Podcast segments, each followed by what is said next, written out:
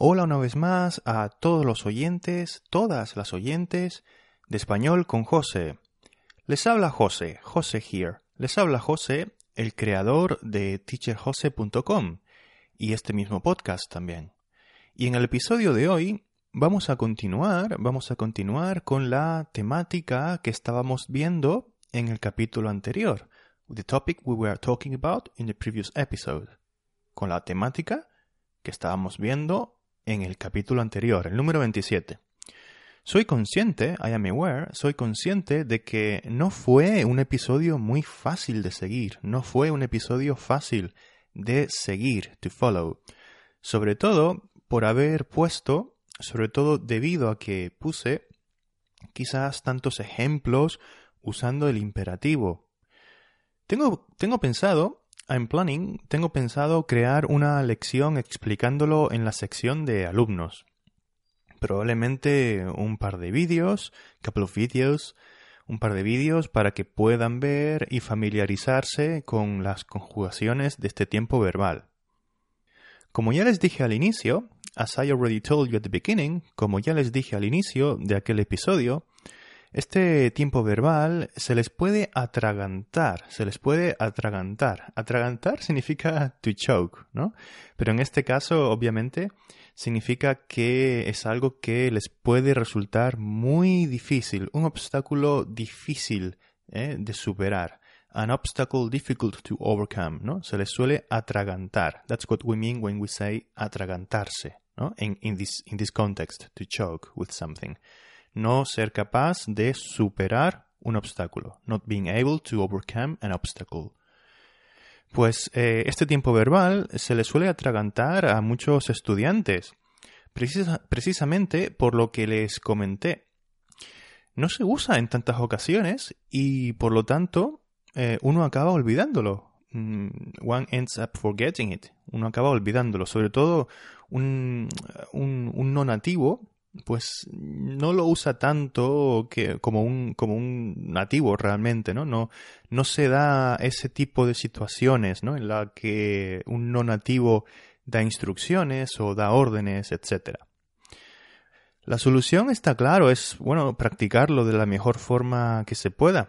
En el episodio anterior les ofrecí algunos ejercicios y cuando publique, when I publish, cuando publique la lección con vídeos pondré más para que puedan al menos tener algunos buenos recursos, good resources, buenos recursos a los que recurrir, a los que recurrir cuando lo necesiten. Recurrir a algo significa to resort to something. Así que al menos pueden tener o podrán tener algunos buenos recursos a los que recurrir cuando lo necesiten, cuando necesiten practicar el imperativo. Bien, seguramente se dieron cuenta, eh, o les llamó mucho la atención, al menos, it drew your attention, les llamó mucho la atención, lo diferente que es la conjugación con vosotros con respecto a la de ustedes. Lo que añade aún más dificultad a este asunto, ¿no? Which adds even more difficulty into this issue.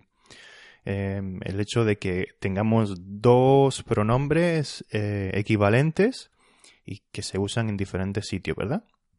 Hoy vamos a centrarnos, today we're going to focus on, hoy vamos a centrarnos en la conjugación con vosotros y también, por supuesto, voy a hacer referencia, voy a hacer referencia, I'm going to make reference to, voy a hacer referencia al motivo, em, al motivo inicial por el que comencé esta serie de, de dos episodios, que es el imperativo con vosotros del verbo irse, o sea, el verbo ir en su forma pronominal, irse.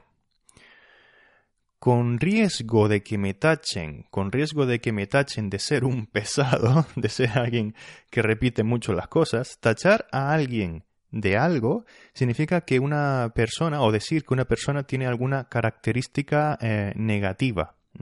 Tachar de pesado, como yo en esta ocasión, tachar de ser una persona problemática, por ejemplo, tachar a alguien de ser una persona problemática. Así que poner una etiqueta, ¿no? Poner una etiqueta, to, to put a label to someone, highlighting a fault or something bad. Pues em, me gustaría recordarles, recordarles a ustedes, remind you, me gustaría recordarles mm, una vez más el imperativo en segunda persona del plural usando el pronombre vosotros. Recordamos la teoría, sobre todo, sobre todo, especially for those of you, para, sobre todo eh, para aquellos de ustedes que no estén acostumbrados, no estén acostumbrados, used to this pronoun, que no estén acostumbrados a este pronombre, sino al pronombre ustedes. La teoría, en cualquier caso, es eh, fácil, en este caso. Para formar el imperativo de vosotros o de vosotras, se elimina la R final del infinitivo, the final R of the infinitive is submitted, se elimina la R final del infinitivo y la sustituimos por una D, por una D. Y la buena noticia es la siguiente, o sea, casi no hay irregulares, no hay irregulares prácticamente. Vamos a observar estos ejemplos, vamos a observar estos ejemplos. Hablar, hablad. Vamos, hablad. Decidme todo lo que sabéis. Come on, speak. Tell me all, all you know. Tell me all you know. Vamos, hablad. Come on, speak. vamos, hablad. Decidme todo lo que sabéis. Poner. Poned. Poned esto aquí, por favor, encima de la mesa. Put, put this here, please, on the table. Poned esto aquí, por favor, encima de la mesa. Vivir. Vivid. Chicos, sois jóvenes. Vivid la vida al máximo. Chicos, sois jóvenes. Vivid la vida al máximo. You guys are young. Live your life at its fullest. Vivid la vida al máximo. Salir. Salid.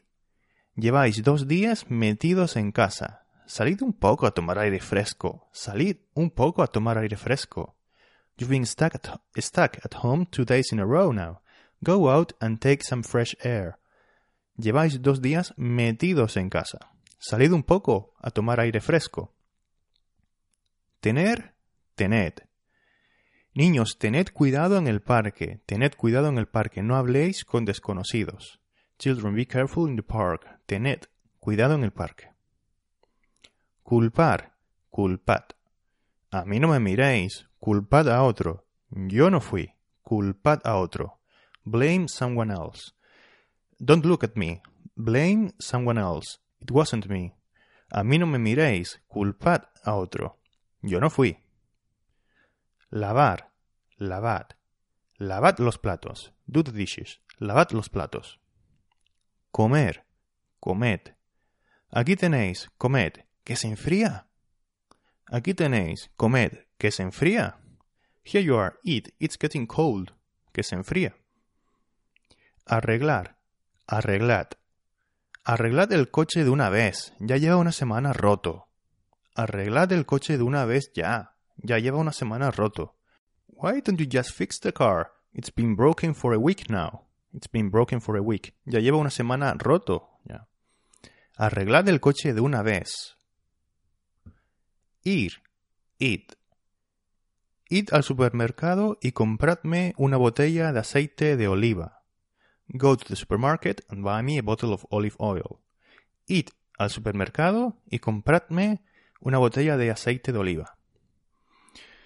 Bien, ¿queda claro? ¿Is that clear? ¿Queda claro más o menos? Espero que un poquito más. Eh, seguimos porque ahora tenemos que añadir, now we need to add, ahora tenemos que añadir un objeto al final del verbo, ya sea un objeto indirecto, un pronombre reflexivo o lo que sea. Pero bueno, la regla es la siguiente. Cuando el verbo es reflexivo, el verbo en imperativo conjugado con vosotros pierde la D final delante del pronombre os. Vamos a ver, em, vamos a coger los cuatro últimos ejemplos para verlo más claro, ¿sí? We're going to take the last four examples. Vamos a coger los cuatro últimos eh, ejemplos que vimos antes y lo vamos a transformar en verbos pronominales o reflexivos. O sea, vamos a tener que usar ese pronombre os, ¿sí? Lavar, lavad. Lavad los platos. Y ahora la forma pronominal. Lavarse. Lavaos. Lavaos las manos. Wash your hands. Lavaos las manos. Fíjense, he omitido la D final, ¿verdad? Y he puesto el pronombre os. Comer, comed.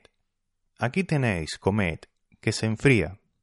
Y ahora su forma pronominal, comerse. Comeos. Aquí tenéis, comeos esto, que se enfría. Aquí tenéis, comeos esto, que se enfría. Here you are, eat this, it's getting cold. ¿Vale? Comeos. Recuerden que con comer se suele usar su forma pronominal, ¿verdad? Arreglar, arreglad. Arreglad el coche de una vez, ya lleva una semana roto. Ese fue el ejemplo inicial y ahora la versión del verbo en su forma pronominal. Arreglarse, arreglaos. Arreglaos bien para la fiesta. Tenemos que ir todos muy bien vestidos. Get yourself ready for the party. We all need to go nicely dressed. Arreglaos bien para la fiesta. Arreglaos bien. Fíjense, no hay de, ¿verdad? No hay ninguna de ahí. Y ahora nos topamos con una excepción. Una excepción a esta, a esta regla, que como digo es, bueno, es siempre así prácticamente, pero no con el verbo ir. Con el verbo ir es diferente. El verbo ir es el único verbo que mantiene la D, is the only verb that maintains the final D, es el único verbo que mantiene la D cuando va seguido del pronombre os. Ir, id. Id al supermercado y compradme una botella de aceite de oliva. Bien, ese era el ejemplo original y ahora un ejemplo con su forma pronominal, irse. ¿Vale? Que recuerden que significa abandonar un lugar, ¿verdad? To leave a place, irse. Irse, idos. Idos de aquí, sabandijas. Idos de aquí, sabandijas. Get out of here, you scam. ¿Mm? Idos de aquí, sabandijas. Entonces, ¿qué pasa con el verbo ir? ¿Qué pasa con el verbo ir? Bueno, pues eh, resulta, resulta que, resulta que, mira, eh, resulta que es una expresión que usamos en español para introducir una historia, ¿vale? O una explicación. This is an expression we use in Spanish to introduce a story or an explanation. Pues resulta que en España, en la España peninsular, mainland Spain, en la España peninsular, que es donde usan esta forma eh, eh, mayormente, pues hay mucha gente que dice iros, iros, en lugar de lo correcto idos.